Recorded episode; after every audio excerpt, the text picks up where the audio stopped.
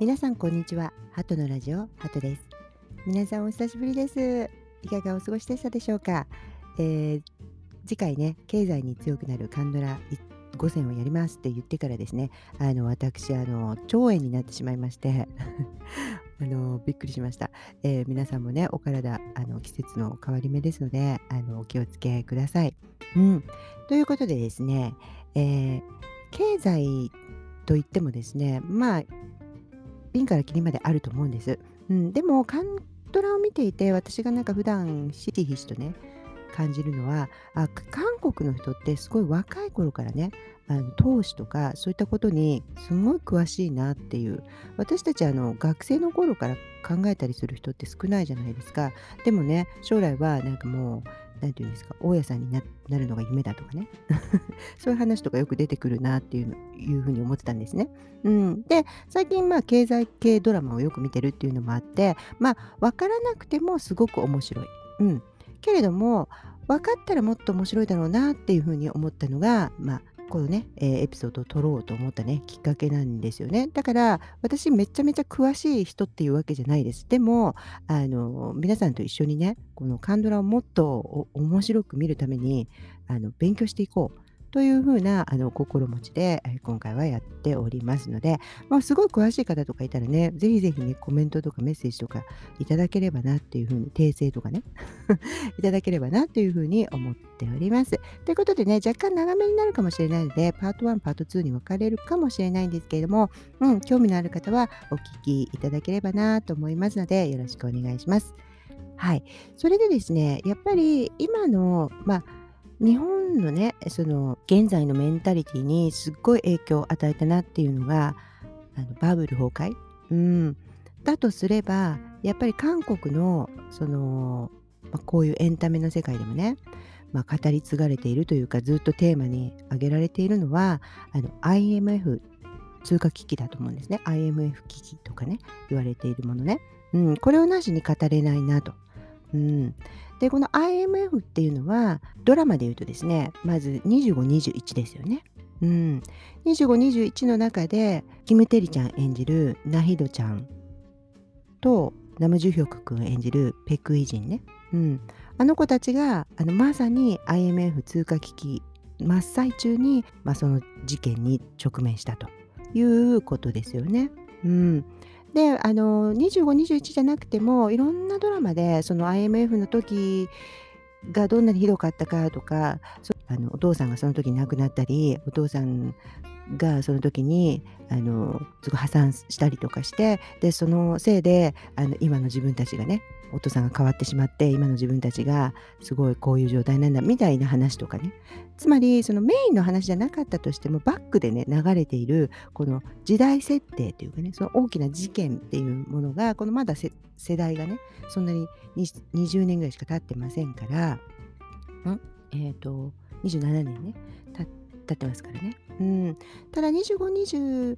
の時はナヒドちゃんもこのそういうことは大人たちのことで私の私の青春っていうものをねその止められないんだみたいな形で、まあ、少しずつねその描いていく作家さんもそのその時代のメンタリティーからこう回復していったのかなっていう風な回復していって、まあ、希望を持っていこうよというメッセージがねあのドラマには込められていたなっていう風に思ってなんとなくねあれを見るとあの日本人の私でもこう元気づけられるっていうね、えー、ものがありましたよね。そのメインのラブストーリーとは別に。うん。特にねやっぱりこの、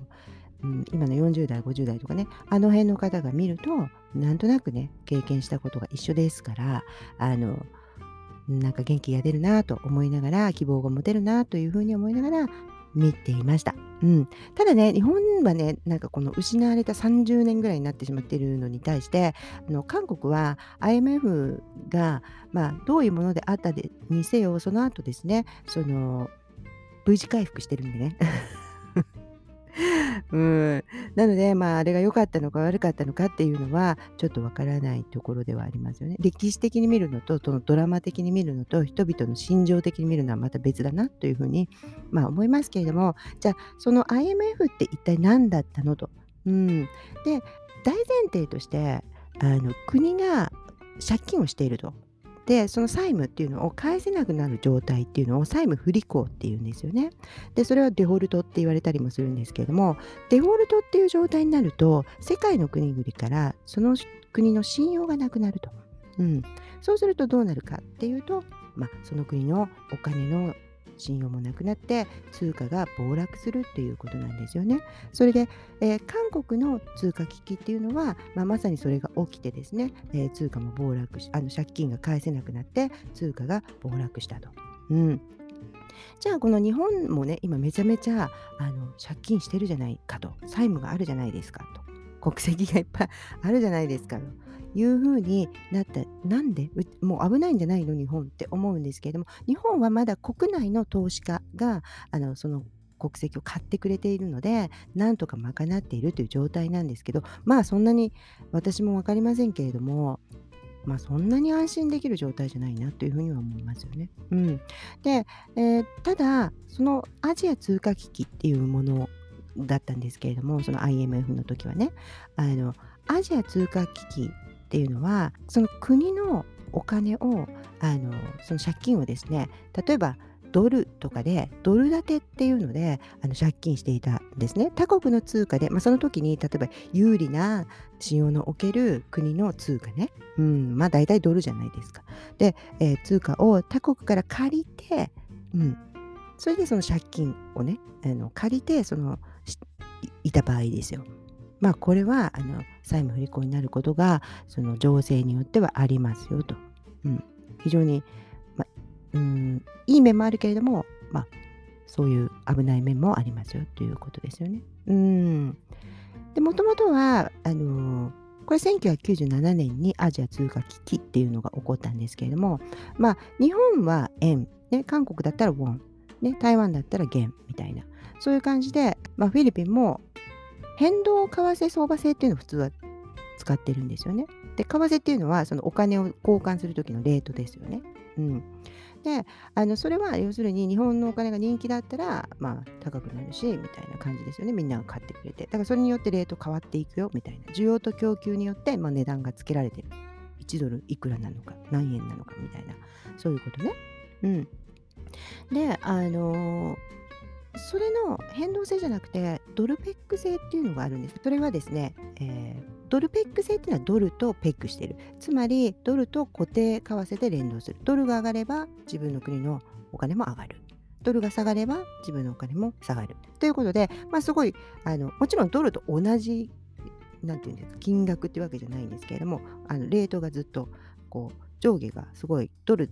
ドルと同じなんで分かりやすいですよね。うん、でそうすると、まあ、結構新興国とかねこれからみたいな国の通貨はもともと安いじゃないですか。で例えば、まあ、今でもそういうそう感じる国もあると思うんですけれども例えば日本円を持っていくとすごくあのたくさんのものが買えるみたいなね、うん、だからこのもともとそういうのが安くて、まあ、低いわけですよ価値が。だからドルとある程度連動させることによってその価値を保って保つっていうんですかね、それから予想なんかもつきやすいからその信頼も置けるっていうことなんですよね。うん、だからなんか結構あのアジアの国とかに行ったらあのバーツで払いたい例えばタイに行ってねバーツで払おうとするとドルくださいみたいなねそういうこともあり得るっていうことなんですが実際はその連動はしてるけどドルの方がもちろん価値が高いからね。うん、っていうことなんですね。はい、でそうなっていた時にあのこれはね日本もすごい関係していて日本のバブルのね、えー、崩壊のきっかけになっているそのレーガン大統領が出したプラザ合意っていうのがすごいあの重要なキーワードなんですね。うん、で結局そのレーガン大統領のそのプラザ合意っていうのはこうドルがあの高すぎると。うんドルが高いっていうことはどういうことかっていうと輸出がうまくいかないわけですよ。うん、例えば1ドルを200円で買えたとしたらあの5ドルのものを買うのに1000円かかるじゃないですか。でもドルが安ければ1ドル100円だったら500円で済むじゃないですか。だから買いますよね。うん、そういうことなんです。だからあのドルが高すぎるからこれは不公平だっていうことであの日本がその時すっごい好調だったのを覚えてますかね？覚えてない方ももちろんいると思うんですけれどもめっちゃね日本の車とかバンバン売れててそうでアメリカとかでも売れてるとそうするとアメリカってね車の工業すごくあの発達してたからその失業者とか増えちゃうじゃないですか。ね、だからドル安にしようっていうふうに 急に言い出したわけです。うん、そしたら輸出がすごい好調になるから。ね、アメリカのもの安いぞって言ってみんな買ってくれる。ね。ということなんですよ。うん、だからこれは為替にその国が介入したっていうことなんですね。ちょっとそのレート下げてくれないみたいな感じですよね。うん。で、ってなったらどうなりますかと。そうするとドルペック制を取っていたアジアのあの国ね、特にタイとか。うん。で、タイはまずドル安になったことでバーツ安になるわけですね。そうすると製品が安いアジアの製品って安いからいっぱい買おうって言って輸出は好調になるということなんですよね。うん。まあ、これお金の話だけで言えばね。例えばその国がそんなすんごくいいものを作っててね。うん。まあ、ちょっと高くても買おうみたいなあのものまでできてるんだったら別ですけどね。うん、であのそこにですね、まあ、よくねカンドラでも出てくるヘッジファンドっていうね投資家たちの集まり集団ねヘッジファンドたちが目をつけてアジアは今安くてあのこれからね高くなるっていうふうなことで投資をするしたわけです。うん、そうすると短期投資がこう入ってきて、まあ、あの株価がねもうすごい上がったり土地の値段がすごい上がったりしたわけですよバブルですよ。ねうん、でまあそれ一見いいことなのかなっていうふうに思いますよね。うん、であの輸出が好調になってでもうこれ買いだと いうふうになるわけなんですよね。うん、そうなんですよ。で、まあ、これはなんか資産インフレっていうことなんですよね。うん、資産がもうものすごくあの高くなる。なんかもう本当の価値よりも急にバーンと高くなっちゃうみたいな感じね。うんうん。そういうことなんですよね。で、まあ、日本はそこでまあ円高になって、まあ、ドルが安くなると日本は円高になりますから、あのまあ、普通だったら高いから買わないってなったんだけど日本はの製品がすごい良かかったからなんかその貿易の黒字がすごい続いてしまったんですよね。うん、そう。そしてあのなんかこう円買いもすごい進んでてそれで円高が進んでたわけなんですけれども、まあ、1995年に阪神・淡路大震災があったしバブルが崩壊して、うん、で、まあ、日本の経済に対する不安にが、まあ、やっぱり世界にね広まってそれでまあ円がどんどん売られて円が円安になっちゃう、うん、っていうことなんですよね。うん、で、えー、そうするとこの円が今度ねすっごい売られて円安になると今度ドルが買われるわけですよね。うん。でドル高になっちゃったの。それで結局。そして、えーとドルペック製のアジアも通貨高になって急に輸出が不調になってきちゃうわけですよ。うん、だから日本もすごい関係しているんですよこの話にはね。うん、で、えー、まあ日本がね円安になってドルがドル高になっちゃったから今度輸出が不調になっちゃったと。そしたらどうなったか。そまたこのヘッジファンドが出てくるわけです。もう高いうちに、もうこれやばいぞと。高いうちに売っちゃおうみたいなそれ。で、一斉に株とかね、不動産とか、あのそこに投資していたものを全部引き上げちゃう。ね、そしたら急にまあ、日本のバブル崩壊みたいに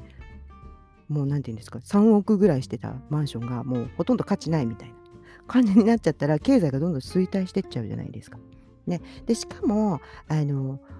このただ株を売っちゃってとかねあの不動産を引き上げちゃったっていうだけじゃなくてこのヘッジファンドっていう人たちがねまた後でちょっと説明するんですけれどもカンドラにもよく出てくるんでね。あのそのお金自体、うん、ドルベック製のにあのドルに合わせてね金利をちょっと調整してお金の値段とかをちょっと調整してたもんからちょっと高く設定されてたんですけれどもあの本当にこのバーツって言ってるほど高いの？と。うん。なんか実際はもっと安いんじゃないの？っていう風になってわけですよね。うん。だからあの今はちょっとドルベック製取ってて高いけどそのうち暴落するんじゃないかと。じゃあもう高いうちに売っちゃおうよ言ってそのバーツを持ってなくてもそれを売れる方法があるんですよ。であのこれはですねペイバックにあの出てきたあの手法なんですけれどもこれは空売りっていう方法もを使ったんですね。でこれはどういうことかというとこういう機関投資家とかヘッジファンドの人たちしかできないんですけれどもあの先にそれをあの借りて売るんです。株だったら株を1000株50万円であのまず1000株借りるんです。そういう証券会社からね。それで売るの。そうするとあのたくさん売れば下がるじゃないですか。ね、価値は。うん。で、株価が下がったところで大量に買うんですよ。うん、買い戻すの。それで先に借りた例えば1000株とかを返すんですね。そうすると50万円で売ってうんそれで例えば、まあ、同じ1000株を買うのに20万しかかからなかったら30万円得してるじゃないですか。こういうやり方なんですね。うん、普通は安い株を買って成長しそうな株を買って高い時に売るってこれで利益を出すんですけれどもこういうなんかこのお金持ちたちしかできない方法があってこのバーツに対してそれをやったんですね。そしただからバーツがバーンと暴落してしまったわけなんです。でもドルペック製なんて取れないっていうねいう風になってしまった。わけなんです。でそれがもうインドネシア韓国マレーシアと全部に対してヘッジファンドがやったわけです。うん。なんかすごいですよ。あの韓国なんて52ヶ月で50%、52%暴落したそうです。だからもうほとんどあのお金も価値がなくなっちゃう。みたいなね。そういったことが起きたっていうことなんです。でそこに IMF っていうね国際通貨基金というそういうも破綻してしまいそうな国とかにお金を貸してくれる基金のあのがありましてでそこにもうあの円助を要請するしかなくなったっていうことなんですよね。うん、でこの辺のことはですね、えっと、国家が破産する日というねキム・ヘッセ先輩ですよシュルプの。キム・ヘッセ先輩の出ている映画があるんですけれどもあれを見るとすごくよくわかります。うんね、でもちろんそのそれまでのそのその国の経済がうまくいっていなかったりねやり方っていうのがすごくうまくいっていなくてでそのいろんな条件はあったと思うんですけどもお金の流れだけで言うとこういう感じっていう感じね。それと同時にだからもうその国家が破産する日の中でもキム・ヘイ先輩はなんとかね自国の中でこのことを解決しようとするんだけれども一方、まあ、政治家の中にはもうこの際この IMF に入ってもらってもう抜本的にですね、えー、経済改革してもらっちゃおうみたいなね、うん、それがどんなにその一般の人たちに迷惑がかかろうとも一般の人たちが一瞬っていうか一旦ですね全員破産するみたいな状態になろうとそれをやろうというふうに決断したっていうあのそういうその7日間のお話を書かれているのがあの国家が破産する日という映画なんですね。Amazon プライムとかでね、まあ、もしかしたらちょっとかかるかもしれないんですけれども、まあ、何百円かとかで見れますので、興味がある方はね、あのスリリングなうん、映画ですので、あのぜひ見ていただければなというふうに思います。なんかね、あの IMF 基金のね、あのこの交渉する人、うん、その人がね、あの晩餐カッセルが出てるんですごいびっくりしたっていうね、私がね。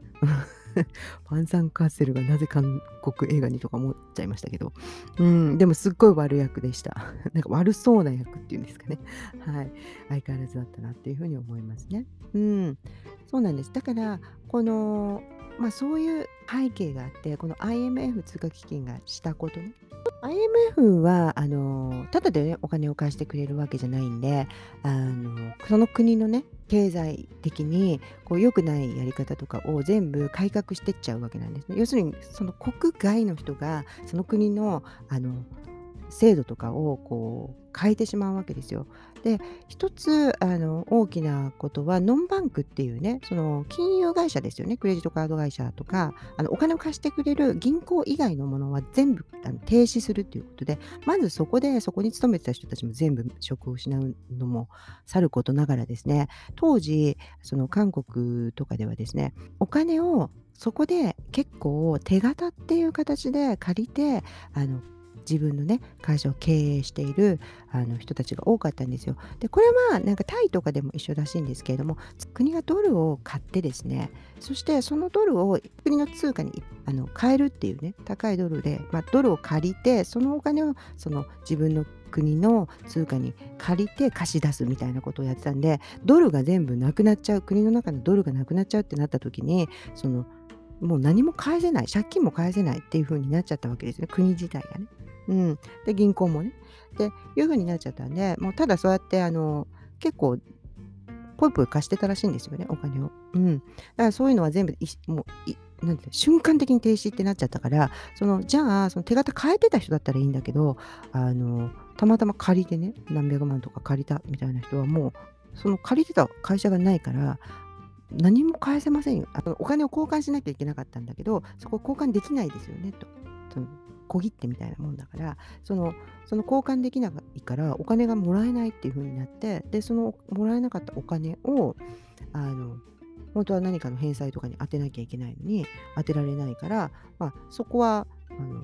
別に許されませんからあの家とかねそういったものをどんどん差し押さえられたりとかして一家離散したりペクイ人君みたいになっちゃうわけです。うん、でやっぱりなんかそのペクイジン君のね、お家は何とか持ちと答えましたけれども、やっぱお家を失ったりすると、すごいなんか自殺率とかが上がっちゃうんですって。だから、その、そういうことがたくさん起きて、あの悲しい思いをたくさんした人がいるから、だから、その、今、ずっとトラウマとして、こう、まあ、最近までね、そのことがあの韓国の人たちにとって、え恐ろしいこととして覚えられているということなんですよね。そうです。で、あのもちろんなんかこう他にもね、なんかいろんなあの規制はあの改革はあったんですけども、まあ、その後ね、韓国はその半導体みたいなね、分野とか、あの、インターネット系のね、えー、分野で V 字回復したんで、まあ、この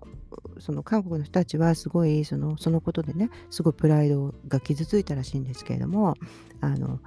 まあ、結果的には良かったのかもしれないっていうふうに思いますよね。うんまあ今はちょっとまた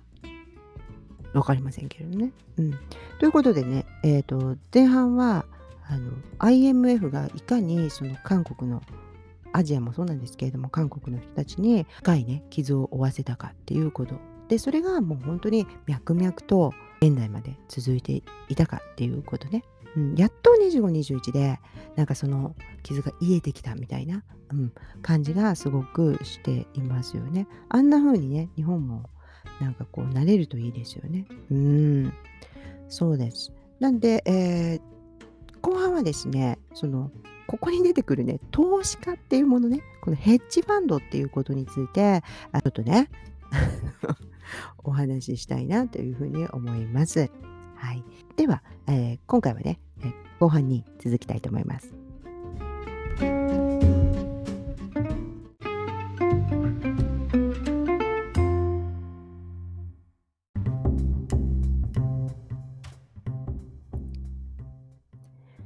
さてさて、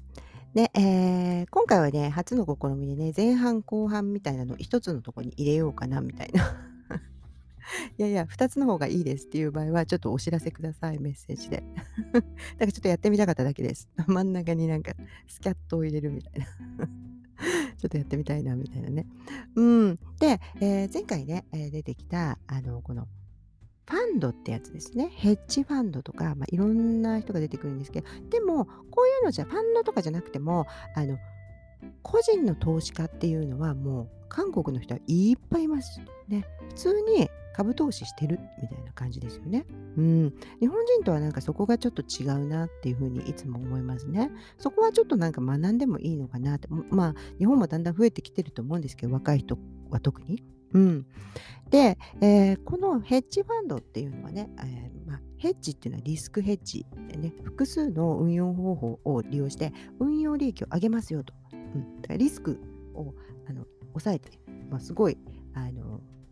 運用収益をたくさん上げますよっていうファンドなんですよ。うん、でこのねヘッジファンドっていうのはあのペイバックのねアマプラでやっているペイバックのイソンギュン、ね、主役のイソンギュンさんがやっているウンヨンが経営している会社、チェンジでしたっけ？ね、あの会社があのヘッジファンドなんです。で、あの会社で、こう、ズーム会議とかね、してるのを見ると、なんかアラブの石油王みたいな人とか、そういう人しかいなくないです？うん。で、まさにその通りで、まあ、投資信託みたいな感じですよね。複数の合わせてみたいな感じだけれども、証券会社では買えないんですよ。で、これは適正投資家って言われるね、資産がもう何十億とかね、まあ、それ、発表は別にされてないんですけれども、なんかこう、適正投資家っていう人うん、ものすごい資産がある人しか買えない。ねうん、だからあのそういう個人投資家やあの機関投資家って言ってねあのそういう投資の顧問会社とかそれから生命保険会社損害保険会社とか、ねえー、投資信託会社とか年金基金とかそういうところの人しか買えない、えー、一部のなんかこう株があるわけですよ。うん。そうなんです。だから、この人たちがお金持ちだけが買える、この人たちが、あの、タイのバーツを空売りしたりとかですね、うん、したわけです。あの株を売ったりとかですね、したから、まあ、ある意味株をある意味操作できるぐらいの 資金力がある人たちっていうことですよね。うん、と思います。で、イソンギュンはね、そのペイバックの中で、あの、後半はもちろんその会社でね、えー、まあ、なんていうんですか、法律うん、違法ではない形でやっていましたけれども前半お金がない時はなんかすごい昔のあの違法な形でねいろんな人にこの売らせてあのインターネットで一斉に売らせてそれを空売りしてですねそれダメなんですよ。あの 申し合わせて一斉に売って株価を下げてみたいなね。あのそういうのダメなんだけどあの時はなんか違法な形でねその一つのあの戦略としてやってましたね。でああのワクワク感とかも空売りとかの仕組みを知っているとなんかさらにうわーってなるわけですね。うん、であのだからすごいペイバックはすごい面白いのでね是非見ていただければと思います。うん、でそ一方ですねそのまあ、ちょっとこのヘッジファンドっていうのはね、リスクヘッジだから、ちゃんとなんかこう成功法っていう感じなんですよ。お金があれば、うん、買えますよ、あなたもっていう感じなんですけれども、このもっと悪どい版みたいな、うん、まあ、悪どくはないんですけど、プライベートエクイティファンドっていうのがあるんですね。で、これはもう PE ファンドって言われていて、いろんな、いろんなファンドがまあ世の中にはあるわけなんですよ。なんですけれども、あの、その中にやっぱり買収を目的としたね、うん、企業買収とかを目的としたあの買収ファンドとかもあるんですよ。で、これがあの私のね、前回のあのユテオシリーズ ね、えー、ユテオの回でも話しましたけれども、あのマネーゲーム。うん、マネーゲームは本当に私大好きです。うん、で、マネーゲームっていうのは、あのイソンミンさんですね。未線とか、この間、あの、シュガちゃんのシュチタとかにも出てたんですけれども、あのね、韓国ドラマのもう名俳優といえばイ・ソンミンなんですけれども、あと新聞記者のね、シム・ンギョさん、それからコスさんっていう方が、まあ、この3人がメインで出ているあの経済ドラマなんです。で、これも IMF をあの経験した元政治家たち政治家がその時のやり方はやっぱり失敗だったっていうねあのことをずっと悔いていて、えー、今現在ではジョンイン銀行っていうね、まあ、架空の銀行ねこれがけあの政府が半分ぐらい株を持ってると。この銀行がまた不渡りを出しそうだということなんですね。不渡りってまあ要するに借金を返せないっていうふうになりそうだと。新聞業はこのまたですねその国の銀どこかにその銀行を買ってもらおうと。少し安くなってもいいから国の中でそれを生産しようとするんですけれども、まあ、この上院銀行が貸しているその何て言うんですか工場とかねテクノロジーみたいなのをすごいいいものをたくさん持っているあの会社の秘密ごとですね。海外に売り飛ばそうとするわけでなんですね。海外のファンドに売り売り飛ばそうとするわけです。イソンミンは。うーん。ね。そういう話でございます。ただこれも IMF のその仕組みとかが分かっていたり、ファンドの仕組みが分かると、すごく面白い、ね、く見れ、もっと面白く見れます。で、そこで登場する海外のプライベートエクイティブエクイティファンドのあのバハマコリアっていうのが出てくるんですね。バハマっていうね、ウォール街ですごいこう、いろんな国のね、えー、ダメになりそうな会社とかを買収してですね、とか、そのその国のメインバンクを買収して、と他の国に売っ払うみたいな、そういう悪どいことをしているのがユテオです。友人犯っていう役でね、えー、やっているわけです。うーん。これが、まあ、最初のね、えー、冒頭でアフリカのね、大統領かなんかね、その、多分アフリカの銀行みたいなのを売り飛ばしちゃうわで。そこはすごい冷酷にやったために大統領が自殺してしまうというところから始まるユテオの登場でございます。うん。ね。これは本当にあのスリリングでしたね。それそれからそのシム・ウンギョさんっていう方があお父さんは工場かなんかをやっていてその IMF のあの煽りを受けてですねやっぱり手形が紙になってしまってでお父さんはあの破産してしまったと。でそのお父さんが抗議に行ってるわけなんですよね。デモみたいな形でね。で、その銀行に抗議に行くんですけれども、お父さんが。で、その時に一緒についていっていて、で、そのイ・ソンミン、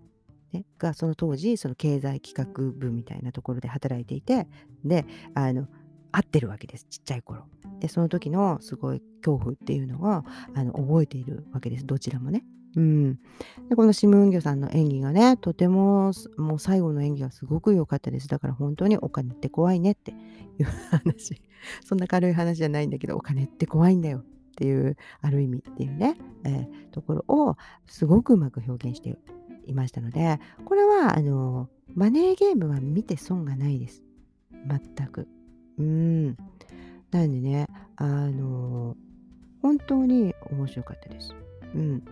で、えー、まあ、ここまではね、そのヘッジファンドとかね、株とかね、えー、そういうあの IMF とかのお話だったんですけれども、まあ、えー、次のね、ドラマはね、ネットフィリックスでやっていた、S ジちゃんとまたまたナムジュヒョク君がやっていたね、スタートアップ夢の扉についてお話ししたいと思うんですけれども、これはですね、まあ、えー、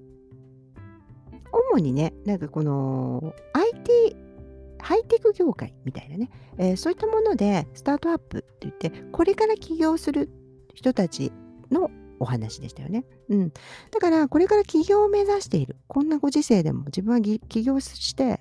ね、会社を持つんだ、みたいなね。あの、そういったところをあの学びたいなと思うんだったら、もう絶好のお話で、もうすごいその業界用語っていうのを学べます。うん。で、このリーダーの資質とかね、プレゼンの仕方とかやってましたよね。あれはなんかこのベンチャーキャピタルっていうね、うん、でベンチャーキャピタルっていうのもそのプライベートイクイティブファンドの一つなんですよ。うん、でこのハイリスクハイリターンのアグレッシブな投資を行う、うん、投資会社なんです。で主にこの未上場ね株を公開していない会社に対してコンサルティングなんかを提供して価値を上げてから利益を得たり、まあ、売ったりするそのことをやっているベンチャーキャピタルのあのチーフがキム・ソノ君でした。ハン・ジビョン。ね。だから意外とハン・ジビョンはアグレッシブな。うん。仕事ではアグレッシブな背景でした。ということですね。私なんかぼーっと見てたから、キム・ソノ君素敵みたいな感じで見てたんで、うん。ねまあちょっとこう、古いタイプではあったけれども、うん。まああれは、だから、その、見てる人をね、世代とかにもよるのかなと思うんですよ。だから結局ちょっと古いタイプですごいお金でね、お金に物を言わせて、その、ペスジちゃんをね、助けようとしたりなんかしちゃうんですけれども、なんかあの演技がとスクリプトが良すぎて 園くんがよく見えてくるっていう、ね。で、みんながなんで園じゃないんだみたいな。ジピョンじゃないんだみたいな。なんでナムジュヒョクなんだみたいになってたけど、まあ若い子はやっぱりそうじゃなくて、あのダメな時でも信じてね、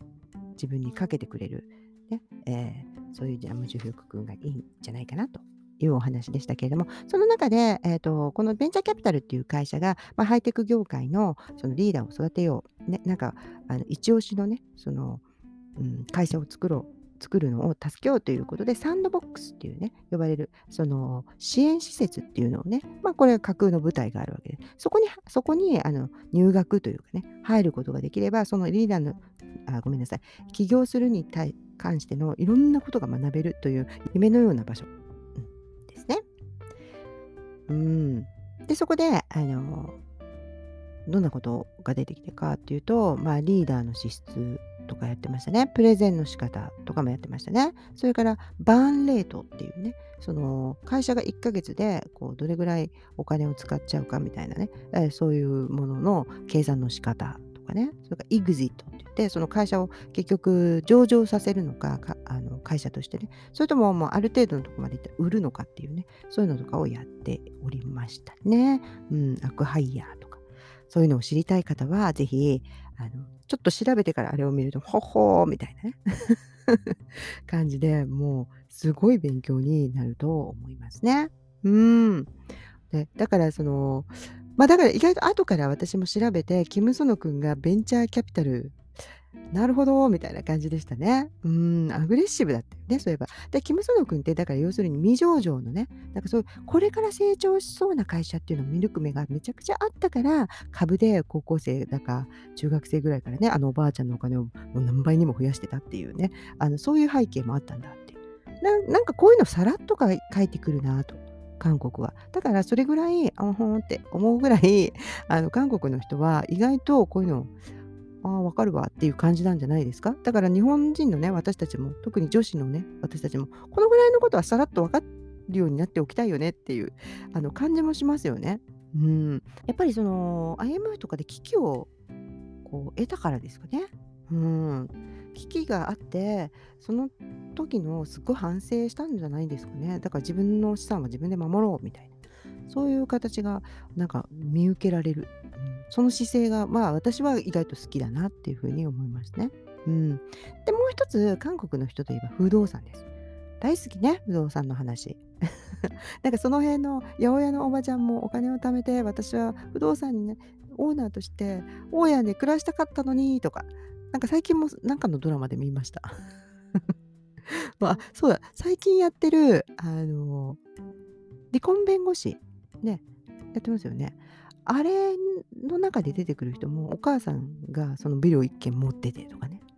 うん。いやだからあれすごいなと。だから普通に働いててよ。普通に働いてて最終的にはビルのオーナーになってるみたいな。これすごい、すごいですよと思いました。うん。で、なんかこうこれでね、なんか私、不動産のすっごいあの詳しいドラマっていうのはちょっと私の中ではね、記憶にないんだけれども、あの不動産投資に対してのなんかメンタリティーみたいなものを学べるなって思ったのは、あのシスターズです。うん、で、シスターズは あのキム・ゴーンちゃん主演のあの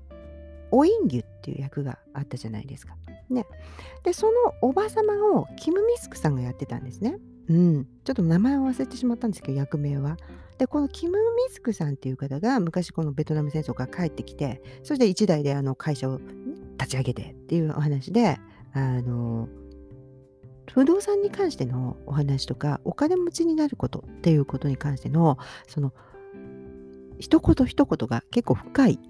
うん、心構えみたいなものね。うん。だから、その、だんだんだんだん、その彼女の言葉によって、あの、おインギュがね、キム・ゴンちゃんが、最初はなんか私はもう一生そんなお金持ちになんてなれないんだわ、みたいな感じにいる、そのメンタリティーから、ぐーんとですね、その、自分はこの不動産を持つ、ね、え、お金持ちになるっていう選択をするメンタリティまで、こう、ぐーっと上がっていく。これはキム・ミスクさんのあの助けが結構大きいんですよ。うん、この役の助けが。でだからすごいキーパーソンであのなぜ彼女がねそのようになったかっていう風なメンターとしてのね役割をキム・ミスクさんがしていると。でこれは本当に私は感心しました。見てる私もいやこのマンション持てるかもぐらいになってくるっていうね。で 持つのいいかもぐらいになってくる。これが素晴らしいよねって。うん、そしてなんか面白いことにこのキム・ミスクさんはペイバックであの運用をね助ける女社長役もやってますと。うん、キム・ミスクさん本当素敵。はい。で、えー、役柄がいつも素敵です。ということですね。えー前半はその IMF ということに対してねのお話それからヘッジファンドなどのね IMF とヘッジファンドの関係、うん、それから、まあ、25、21で、えー、まあ、だんだんね韓国はメンタル復帰してるしてきてるんじゃないの？っていうね、そういうお話。うん、そして、えー、と同時にですね、そのファンドっていうものがいかにカンドラに普通にさらっと出てくるかっていうことね、ペイバックとか、マネーゲームとか、あのそういったものを見るとよくわかるっていうことね。えーと、スタートアップの夢の扉もやっぱりこのベンチャーキャピタルっていうね、うん、このファンドがすごいなんであんなサンドボックスみたいなことができるんやっていうとこのあのベンチャーキャピタルで稼いでるからなんですね。うん、ということなんですよ。うん、それと同時に、まあ、スタートアップはあのスタートアップしたい方のためのベスト教材ですよということをお伝えしました。それで、それと、まあ、不動産。まあ、不動産はね、えっ、ー、と、さっきちょっと申し上げ、あの、あげるの忘れちゃったんですけども、あの、大家さんになりたいっていうね、このインカム、インカムっていうのは収入ね、あの、ゲインっていう、この収入で、こう家賃収入でやっていきたいっていう人と、キャピタルゲインって言ってね、不動産を売買していく。安く、安いのを買って高く売るみたいなね。うん。高くして売るとか。ね、あの上がりそうな土地が上がりそうなところを見極めて売るみたいなちょっとこっちの方が高度だけどまあ多分キム・ミスク先生はどっちもやってますよ もちろん株の話もね出てきましたよねインゲの妹はその彼女のところで株を勉強して、ね、もうプロフェッショナル並みになってたわけですね。うん、ということでシスターズをご紹介いたしました。うん、これあのまだまだねもちろんたくさんあるまあ、りますし経済系の映画とかになってくると韓国めっちゃあるんですけれどもあの私も全部は見切れておりませんあのぜひぜひね面白いドラマあったら教えていただきたいなというふうにねこのあのインスタじゃなくて、えっと、この Spotify のねところにこう返信かけるようになってますのであの別にどんどんお気軽に あ、こういうのありますよとかね、あの、やっていただけたらすごい嬉しいなというふうに思っておりますので、まだまだ私もね、どんどん勉強していきたいなと思っております。うん。ということでですね、えー、まあ、30分には収まりきらなかったんですけれども、えー、今日はね、経済について学べるカンドラ5選っていうのをね、プラス映画 をお伝えいたしました。うん。えー、またね、実はね、えーと、カンドラじゃなくて、今ちょっとカンドラわかんないんですけども、あのー、あの韓国の俳優さんね、ミナリの、うん、あの方が出るビーフってやつやるじゃないですか、ネットフリックスで。だからもしかしたら若干、あれがすごい期待していて、スマッシングパンプキンズのね、なんか曲が入っちゃったりなんかして、すごく面白そうで、だからちょっと、あのビーフの話にちょっとそれたらすみません。で、来週から始まる、今週末から始まりますのでね。うん、で、まあ、カンドラはね、えー、もちろん水漬けておりますけれども、うん、あの、ちょっとビーフになるかもねっていうことをなんとなく予告しておきたいと思います。それでは、またお会いしましょう。See you!